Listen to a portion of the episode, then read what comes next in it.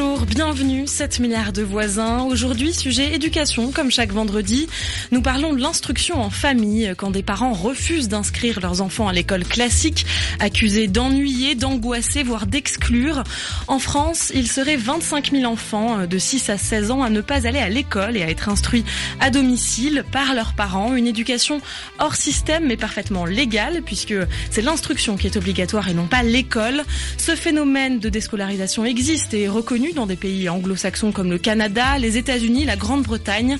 Mais en France, il fait l'objet de soupçons, de critiques et de fantasmes. Pourtant, il semblerait faire de plus en plus d'adeptes. Alors faut-il défendre le droit d'apprendre librement en dehors des murs de l'école? Si oui, comment et quel rôle, quelle responsabilité pour les parents qui s'engagent dans cette voie? Et puis, bien sûr, quel impact pour l'enfant? Mais tout de suite, reportage. Lila, Loline et Oriane ont 12, 15 et 17 ans et les trois sœurs n'ont jamais été à l'école de leur vie. Leur apprentissage s'est toujours fait à la carte, hein, comme l'ont décidé leurs parents. Cette semaine, mardi dernier, avec tout un groupe de jeunes qui, comme elles, ne vont pas à l'école, elles se sont rendues au Palais de la Découverte euh, à Paris pour assister à un atelier de chimie. Elles étaient accompagnées par leurs parents, Frédéric et Claudia. Alice Milo a suivi la petite famille, micro à la main. Euh, donc on est au Palais de la Découverte mes deux sœurs ont fait un atelier et moi j'en ai fait qu'un seul. Donc il y avait une intervenante du palais qui nous a fait euh, un exposé sur les couleurs. Toutes les trois, aucune de vous trois ne, va à l'école alors Ouais, c'est ça. Euh, on a le lundi, on fait du cirque. Après, le mardi, de temps en temps, donc on vient au Palais de Découverte ou à la Cité des Sciences. Après, euh, y a, on a aussi des cours d'anglais avec une amie américaine qui vient chez nous. On fait du bricolage, du théâtre, de la danse. donc on a plein d'activités comme ça. Et alors, est-ce que vous pouvez m'expliquer comment ça se fait que vous n'alliez pas à l'école? C'est nos parents qui ont décidé, donc. papa, maman, le papa? C'est moi qui étais à l'origine de, de l'idée. C'était à la naissance d'Oriane, donc il y, a, il y a 17 ans. L'idée de l'école est apparue dans ma tête. Et je me suis dit, ben, un jour, je vais lui dire, ben, ma chère fille, demain, tu vas aller à l'école et je dois lui expliquer pourquoi elle y va. Et donc il faut que j'ai des bons arguments. Mais j'en ai pas trouvé en fait. En regardant mon propre parcours, j'ai fait beaucoup d'études, mais mon activité quotidienne tous les jours, bah, l'école ne m'a servi à rien, strictement rien. Et donc si, c'était à refaire pour moi, je ne serais pas allé. Mais du coup pour mes enfants, je me suis dit bah, je vais leur offrir ce potentiel de temps à leur disposition, qu'elles puissent faire ce qu'elles veulent de leur temps. Et donc vous en avez parlé à votre chère et tendre qui est ici. et madame, vous étiez d'accord? Non, moi j'étais pas d'accord. J'ai mis trois ans à être d'accord, au moins trois ans.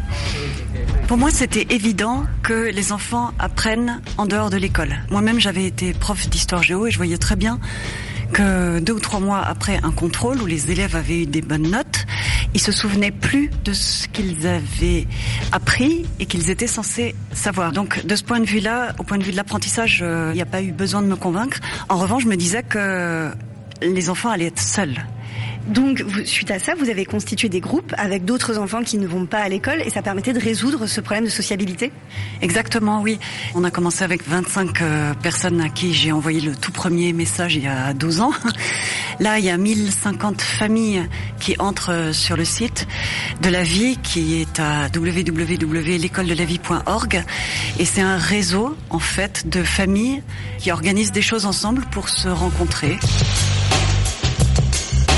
Et toi, ça t'a jamais rendu curieuse T'as jamais eu envie d'aller euh, voir ce qui se passait du côté de l'école? Ah non, pas du tout. Et pourquoi?